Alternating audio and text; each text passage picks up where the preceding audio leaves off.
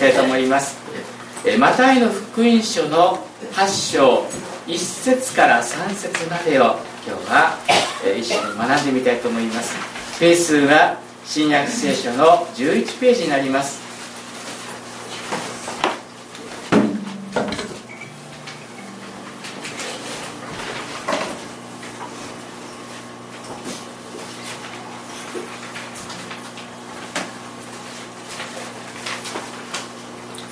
新約聖書の11ページマタイの福音書の8章の1節から3節まで。本当に短いところですけども、え、このところからですね、今日は学んでみたいと思います。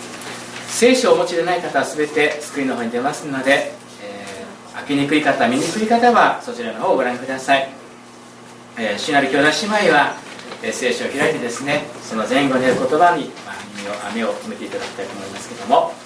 ではマタイの福音書の8章の1節から3節をご一緒にお読みしましょう。はい。イエスが山から降りてこられると多くの群衆がイエスに従った。すると一人の来病人が身元に来て気絶していった。主よお心一つで私を清めることがおできになります。イエスは手を伸ばして彼に触り私の心だ清くなれと言われた。するとすぐに彼の大病は清められた。アメン。今日はこのところからイエス・キリストの心でという、えー、題でですねお話ししたいと思います、まあ、その前にですね皆さんにえお聞きしたいことがあります。皆さんは病気というものをいくつ持っていますか？病気です。例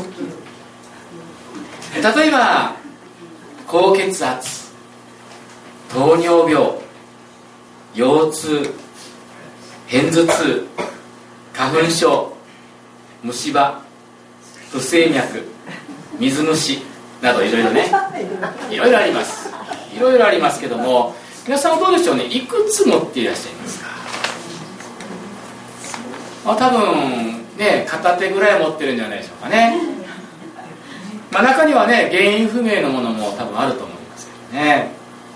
まあ、この中には年ごとに年々ねあこれも増えてきたなこれも増えてきたなっていう方もいらっしゃるかもしれませんね。私もあの46歳になりまして本当いろいろ体に支障が出てくるようになりました。まあ7年くらい前からでしょうかね。私の平熱が平熱もともと36.6度あったんですけどもその平熱がですね7年ぐらい前から37度になりました。高いですね。で、まあ、それはそれでいいんですけども日中の体温が37度5分まで上がるんです、まあそしてですねあの結婚式がありますでしょ？結婚式とかこの礼拝が終わった後にこの熱を測りますと38度まで体温計が、えー、上がっておりましてですね、まあ、昨日も結婚式だったのですけども帰ってきてからやっぱり熱が全然下がらなくてですねクーラーをもう思いっきり下げまして扇風機に当たりながらですね体をまあ冷やしたわけなんですけども、まあ、どこか悪いのかなと思いましてですね、まあ、あのいろんな病院にこの行って見てもらったんですけども結果はですね至って健康だということで、まあ、原因はストレスかなとかなということで、まあ、片付けられてしまいました、まあ、本当ですね年を重ねると、まあ、体のあちこちに支障が出てくるものだなというふうに最近感じます。えー、一昨年ですねこの亡くなられました林姉妹がですねよくこんなことを言っておられました。年を取るとね病院にお金がかかる。だからお金を持っていないと年寄りをやっていられないと。そんなことをおっしゃっておられたんですね。本当にねお金がかかるそうです。私はそれを聞いてね本当だなと思いましたね。年を取ると目がかすみ耳が聞こえなくなり入れ歯が合わなくなったり腰痛関節痛がひどくなってですねもうありとあらゆる病気が出てくるわけですそしてまあそれだけでだったらいいんですけども病院のはしごをしないといけないわけですよね。本当に大変なんだろうなというふうに思いました。でもあれですよね病院に行きますとね、まあ、お年寄りたくさんいらっしゃるんですけどもまるで井戸端会議のようになってたりする時もあります。あの人は今日来とらんねっていうねあのことが言葉がですねこう聞こえてきましてですね毎日来てるんだこの人たちはってですね思わされましてですね、まあ、そういう中で待ち時間が1時間だったりするわけですよね。大変だなというふうに思いました。さて話は起きましてね変わりますけども私は今ですね都城主催のですね都城歴史面白講座というものに出席しています。学学芸員の方がですねこの都城の歴史について教えてくださるんですけども月1回私はその講座に出ております、まあ、その講座の中でですねワンポイントメモリーという時間があるんです。で、えー、その時間に講師の先生が一つの歌を紹介してくださるんです。で先日ですねこの講座に出た時にですねとても有名な歌を紹介してくださいましたちょっと開けていただきますね。はい、えー、この歌をですねこれはとても有名な歌だから覚えて帰ってください。ということでですね紹介されたんです。ちょっと皆さんで読んでみましょうか「願わくは花の下にて春ひなの。その如月の望月の頃」と書いてあります。これ西行という人が歌った歌ですね。皆さんご存知ですかねこの歌。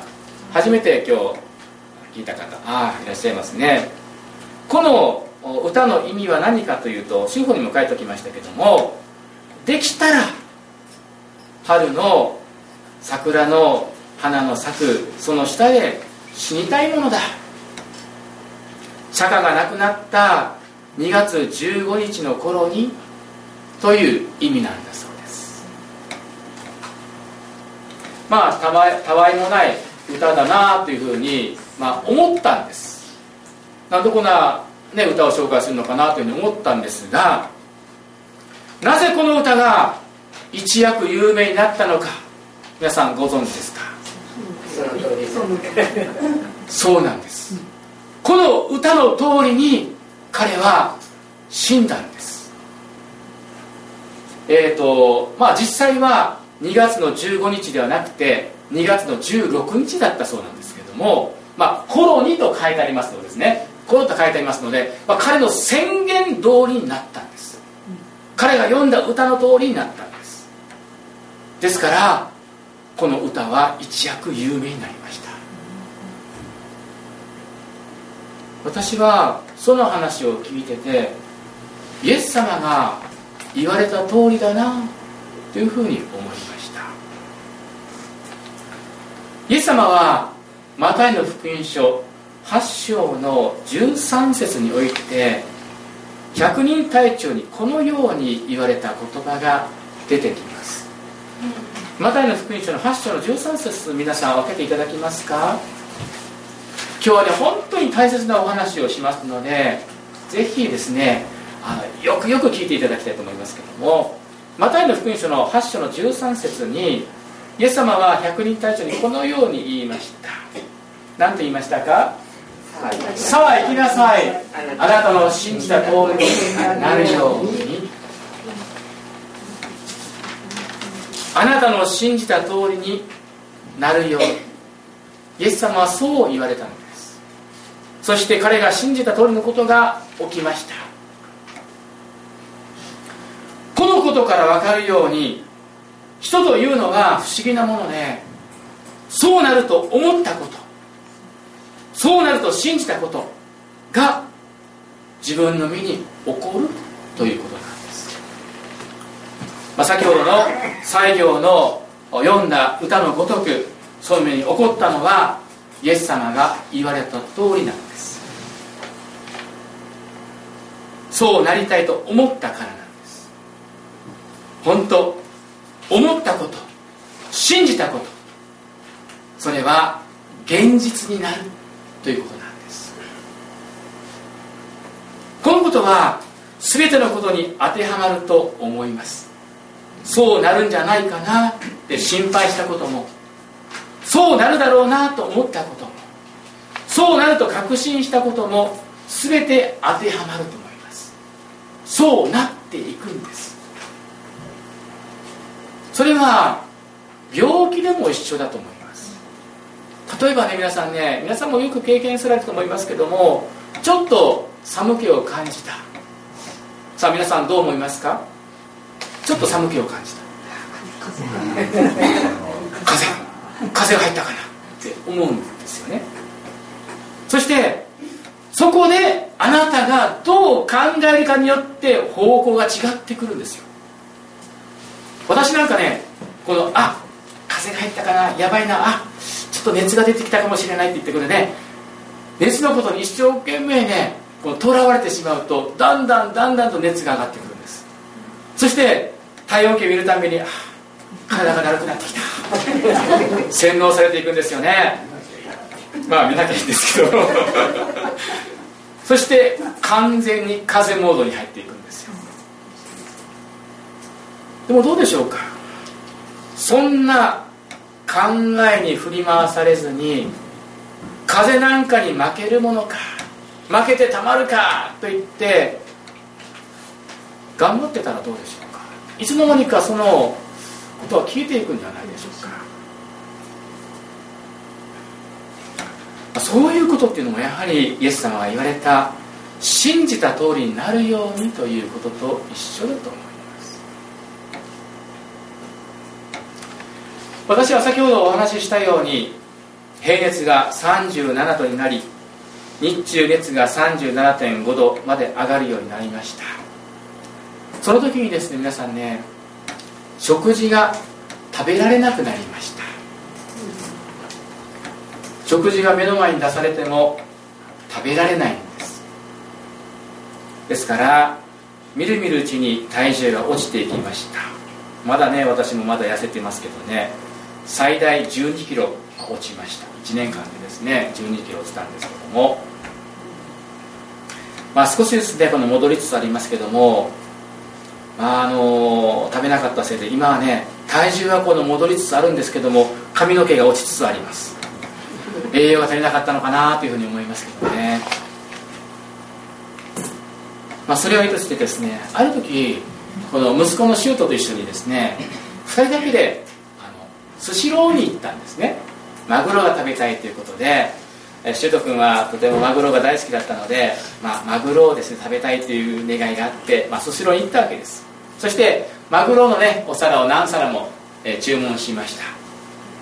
で美味しそうに食べてたんですけども私は、えー、食欲がなくてですね箸が進まずに一皿も取れませんでした。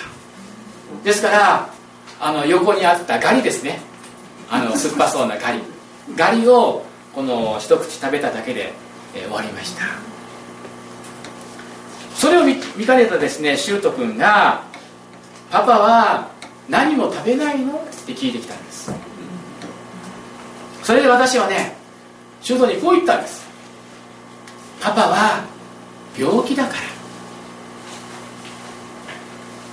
そうするとその時シュート君はこう言ったんです。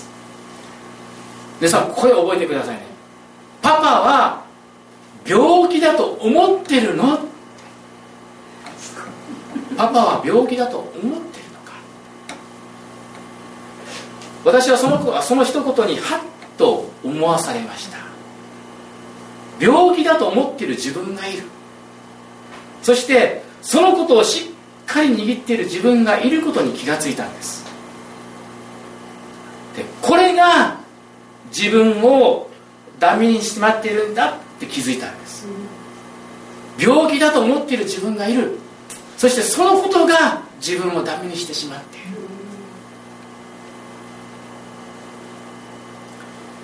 皆さん本当ですよ。皆さんね自分が病気だと思ったらねそのことがね自分を悪くしていくんですよ。その例としていくつかねお話ししたいと思いますけども皆さんは多重人格という病気をご存知でしょうか？一つの体に人格がたくさん形成される病気です。でこの多重人格という病気になりますと、まあ、性格がねいろいろと出てくるわけですよね。出てくるんですけども皆さん不思議なことにね人格ごとに異なる言語を話す場合があるそうです異なる言語ですまた人格ごとに各絵さえ違ってきます。皆さんね帰ってねパソコンでね調べてみてください。多重人格絵ということでですね検索してみてください。そしたらねあのね多重人格の方が描いた絵が出てきます。私もそれ実際見てみました。そうするとですねもうあの、えっと、その体に24ぐらいの人格が宿っている方なんですけどももう本当にね描く絵が全然違うんです。もうね幼稚園生が描いた絵のようなのもあればプロが描いたんじゃないかなと思う絵があれば抽象的な絵もあったりですねはあって感心させられます。またね人格ごとにひ弱だったり力強かったり同じ体なのに体のパワーが違うそうなんです。まあここまでは理解できると思うんですけども実はなんと病に関しても同じなんだそうです。人格が変わることによってその人格が持っている病気が出てくるそうなんです。まあもともとの人格ありますでしょ？その人がドキンガンだったそうです。ところが人格が入れ替わった途端に普通の視力に戻ったそうです。またね人格が変わった途端に腰痛だった人がシャキンとなるそう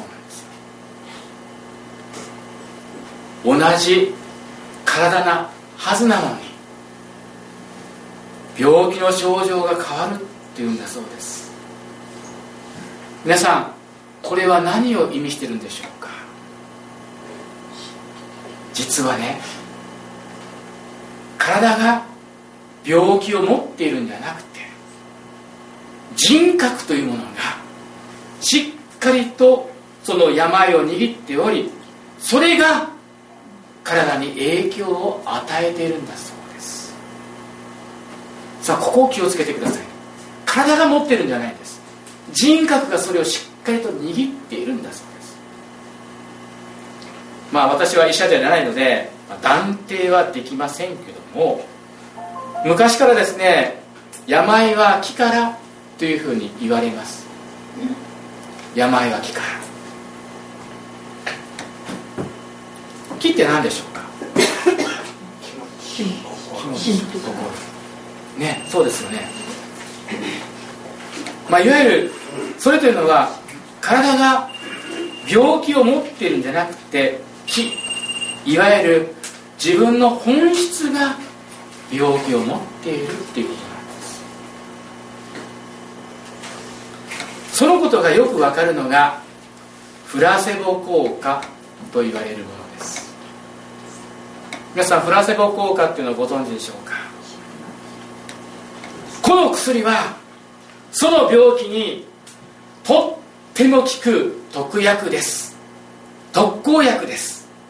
飲んでみてください。渡されます。飲んでみました。はあなんか良くなった。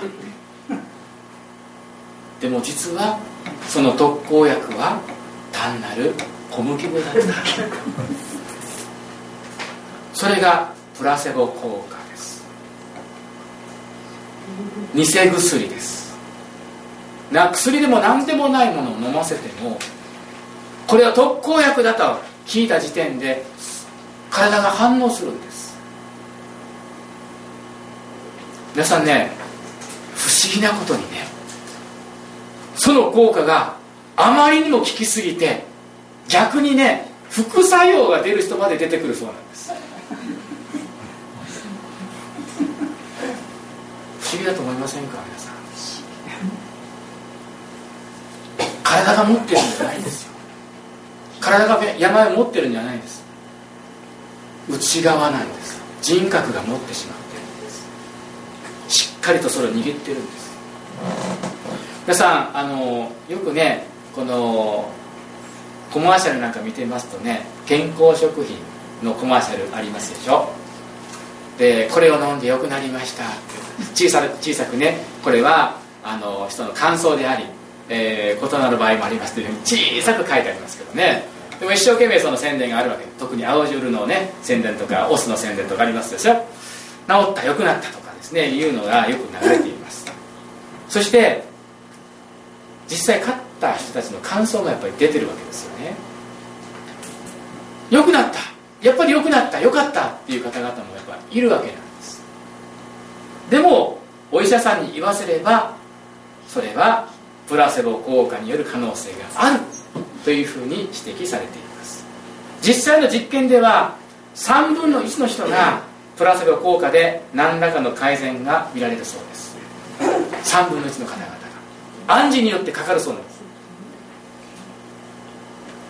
ということは体が病気になっているというよりも体の中にある自分がしっかりと病を握っているために体に悪い影響を与えていると言ってもいいと思います。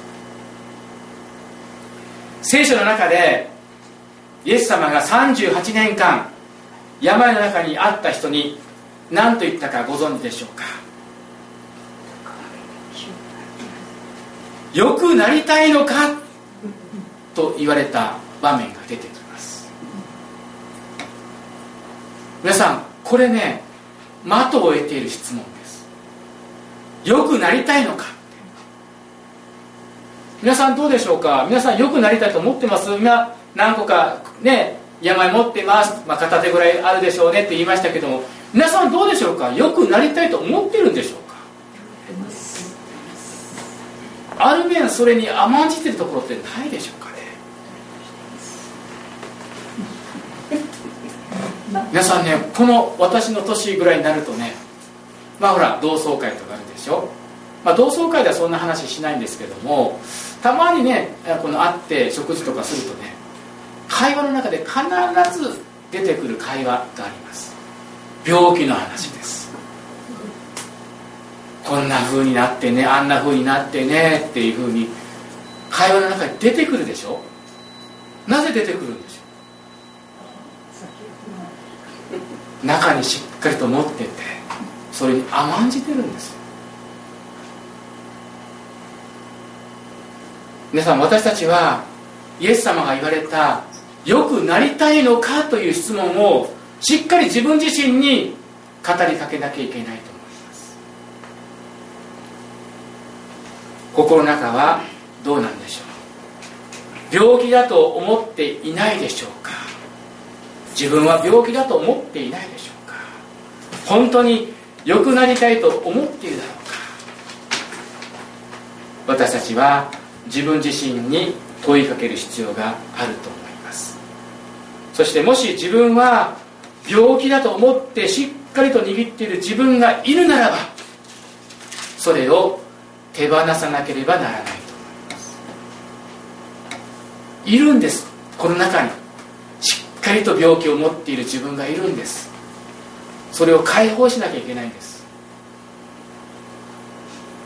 さて皆さんねイエス様の身元に一人の来病人を来病をや患っている人がやってきて病の癒しを求めました。今日の聖書の箇所ですね。この来病を患っている人は治りたい一心でした。皆さんこのマタイの8章の一節っていうのはどういった場面か皆さんご存知でしょうか？イエス様が山から降りてこられるとと書いてあります。山で何があったのでしょうか？山で何がありましたか？山上の水訓です。山でお話があったんです。たくさんの方々がその山上の水訓を聞きました。そして山から降りてこられた直後の出来事なんです。まあ、いわゆるイエス様が山から降りてこられるのを今か今かと待っていたということなんです。この来病人の方が。そして本当に癒してもらいたかったんだなということがこの2節の中から読み取ります。皆さんね大病というのはよく聖書の中に出てきます。大病というのは不治の病であり伝染病でもあったため大病になると家族と一緒に住むことができない上に汚れてるということで人々にも近づくことは許されませんでした。もし人々がいるところを通るならば私は汚れている私は汚れていると叫んで通らなければならなかったんです。そのことはですねレビキというところに記されていますのでちょっと開けていただきますでしょうか。レビキの13章の45節46節にこの大病人がどうしなきゃいけないのかっていうことが書かれています。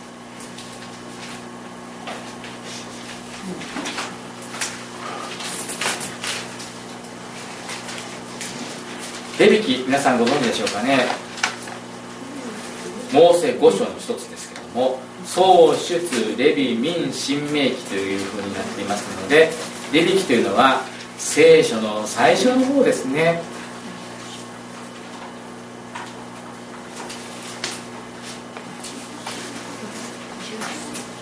ペースは177ページ。あの第3波になるとちょっとわからないですけどもしえっと前の方の177ページですね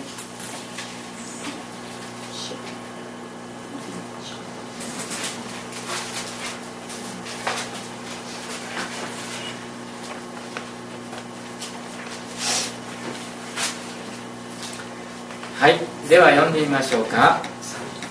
はい。幹部のある作業自分の衣服を引き裂きその髪の毛を乱しその口ひげを覆って汚れている。汚れていると叫ばなければならない。その幹部が彼に言われないが中彼は汚れている。彼は汚れているのに一人で住みその住まいは宿営の外でなければならないと書いてあります本当ですね。ここに書いてある通りに大病になるとかわいそうな運命が待っていたんです。治りたいと思ってもその治療法がなかったんです。治りたくても治らない。もう諦めるしかないと思っていた。それが大病です。日本においても隔離政策が取られてですね療養所において生活が強いられた歴史があります。でも1873年にアルバウェル・ハンセンという人によって発見された来菌という細菌をですね発見したことによってですね、えー、それ以来ですねこの治療薬ができまして不治の病で亡くなりまして日本ではもうですね、えー、年間に1人か0人かということで発症率はほとんどないそうなんですね。でも今でもですね世界に目を向けますと年間25万人の方々がこの病気にかかっているそうなんです。この大病というのはですねあの歴史をこう紐解いていきますと最初に出てくるのが紀元前2400年のエジプトの古書にですねこの登場してくるそうです。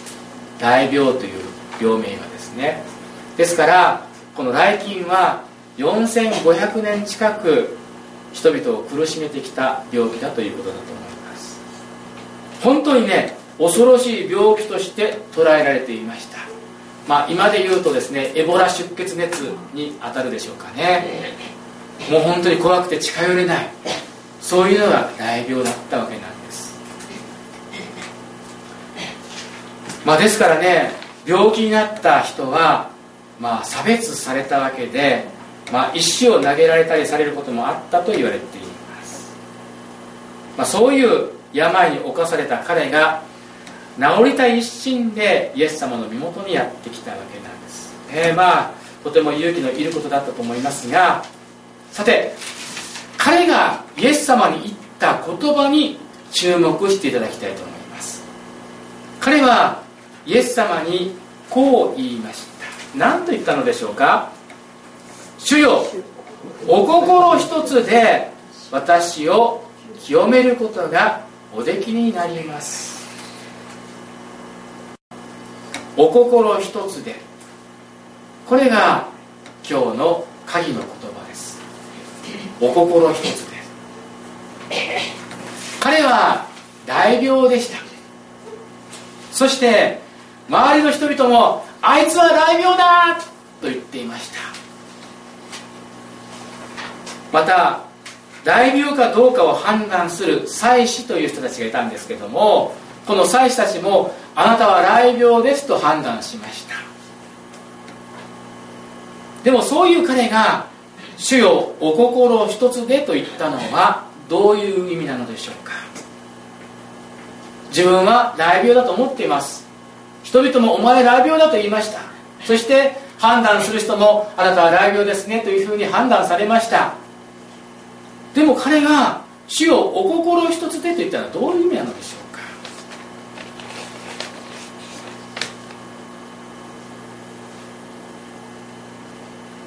お心一つでというのは神様あなたは私のことをどうご覧になっておられますか？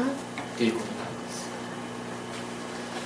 自分自身では自分を雷病人だと思っています。しっかりと握っています。人もあなたは雷病だと言いました。判断する人もあなたは雷病にかかっていますって判断しました。でも神様あなたは私のことをどう見ておられますか？彼は自分へ向けられている神様の心を知りたかったんです。神様はこの人のことをじゃあ大病人として見ておられたのでしょうか。イエス様はこの人のことを大病人として見ておられたのでしょうか。皆さんどう思いますか？見ておられたのでしょうか違うんですよね。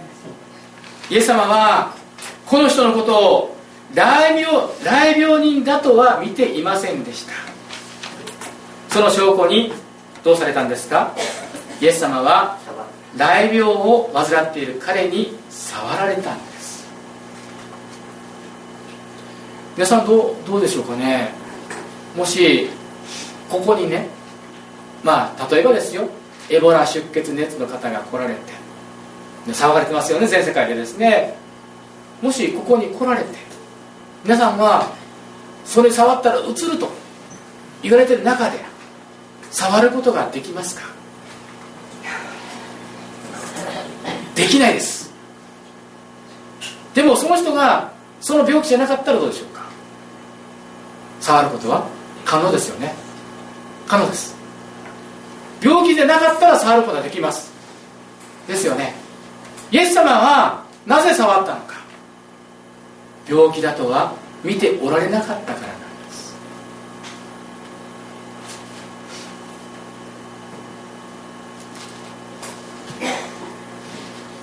皆さんね私たちはここに注目しなければならないと思います。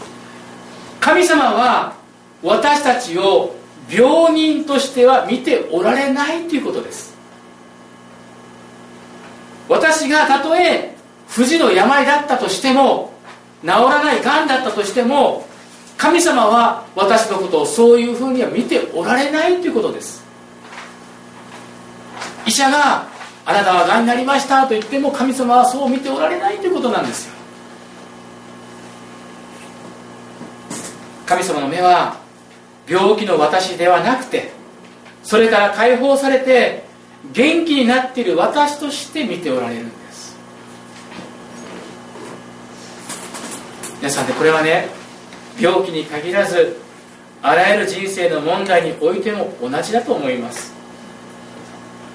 ですからね私たちは病や人生の問題をしっかりと握るんじゃなくてそれに支配されるんじゃなくて神様が見ておられる目で自分を見る必要があるんです。皆さんどうでしょうか？皆さんは神様が見ておられる目で自分を見てるでしょうか？それとも自分の目で自分自身を見ていないでしょうか？私たちはどこまでもね神様が見ておられる目で自分を見る必要があるんです。それはしっかり握ってしまっている自分自身を解放するためには必要なことなんです。神様の目で自分を見るということなんです。さあ週報の3番目見てみたいと思います。さてイエス様は手を伸ばして彼に触って何とおっしゃったのでしょうか？私の心だ。清くなれと言われました。ねえ私はあなたのことを雷病として見ていませんよ。あなたは元気な人だっていうふうに見てますよ。するとたちまちどうだったのでしょうか。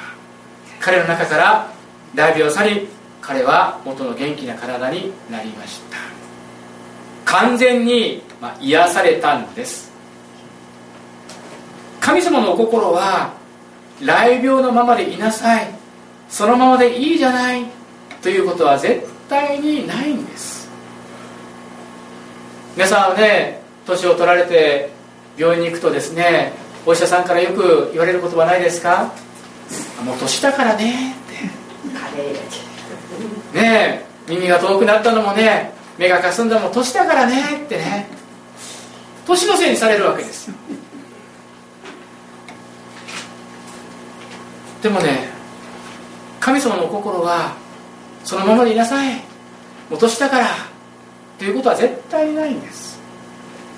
清くなれ。これが神様のイエス様の御心なんです。さて旧約聖書には大病かどうかの基準というものが書かれています。今皆さんレビ記を開けていらっしゃると思いますけどもこのレビ記のね、え、13章の2節にこの大病かどうかの判断基準が出てるんですね。13章の2節です。先ほどのですね170、えー、7ページ開けておりましたけど174ページになります。ちょっと読んでみましょうかね。これがあの大病であるかどうかの判断なんですけどもある人の体の皮膚に腫れ物あるいはかさぶたあるいは光る斑点ができ体の皮膚で内部の幹部のようになった時はその人を祭司アロンか祭司である彼の子らの一人のところに連れてくると書いてありますね。はこの判断基準は何でしょうか？まず皮膚に腫れ物があった場合もしくはかさぶたがあった場合もしくは光る斑点ができている場合ということなんです。皆さんよく自分のこのね手を点検してみてください。体を点検してみてください。かさぶたないですか？怪我したらかさぶたはできますよね。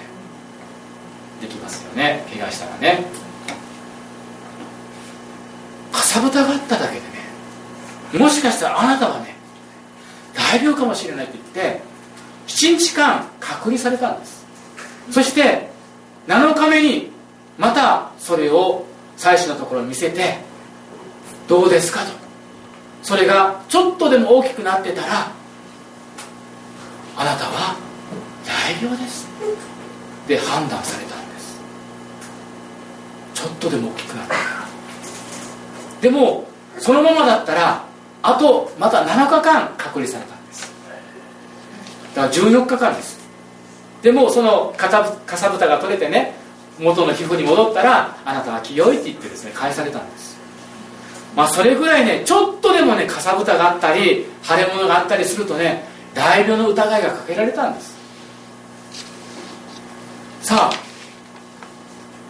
ですから100%肌が綺麗でないと清いって言われて言われないんです。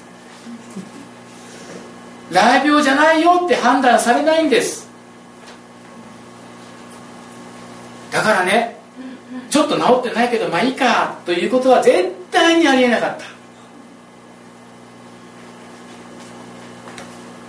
100%治ってなければそれはどこまでも大病とみなされたんです。完治。これが神様の御心です。私の心だ清くなれと言われたのは100%だったんです。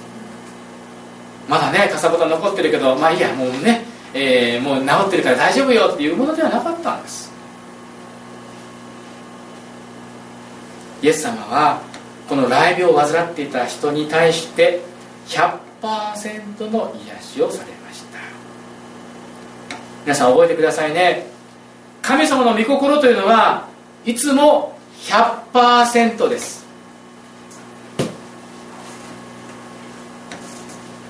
では私たちはどうでしょうか？私たちは癒しや人生の問題の解決を求めるときに100%それをしてくださるという信仰を持っているでしょうか。神様は100%してくださるんです。でも私たちは100%それをしてくださるという信仰を持っているでしょうか。もしかしたら心の中で治らないかもしれない。もしかしたらもっと悪くなるかもしれない。ということをしってかりと握ってはいないでしょうか。皆さん今日イエス様の心を知ってください。あの大病人に私の心だ清くなれと言われたように皆さんをも100%完全に癒すことのできる方それがイエス様なんです。イエス様の心はいつもそうなんです。さあ最後にですね今週の聖句を見てみたいと思います。週報の表の中に書いて表に書いてありますけども第一テセロネ手紙ですね。4章の3節の言葉を皆様とご一緒に読んでみましょうか。はい。神の御心はあなた方が清くなることです。もう一度見しましょうか。神の御心はあなた方が清くなることです清くなることです。汚れが一つもない。病も一つもない。そのようなものになることが神様の御心です。皆さんそれを信じますか？神様の御心はそうだっていうんです。決して今の病気のままであることがイエス様の御心ではないし決して今問題の中にあることがイエス様の御心ではないのです。ですから私たちは心の中で今までしっかりと握っているものがあるならば今日今それを捨てなければいけないいけないと思います。私は病気だと思ってたらそれを捨てなきゃいけません。私は問題の中にあると思ったらそれを捨てなきゃいけません。神様はよくしてくださることだけを信じて100%それを信じて私たちは歩む必要があると思います。そこにこそね神様の奇跡が行われるんじゃないでしょうか。イエス様は言われます。あなたの信じた通りになるように。これがイエス様の私に対するお言葉です。目を閉じてください。祈りたいと思います。天の父なる神様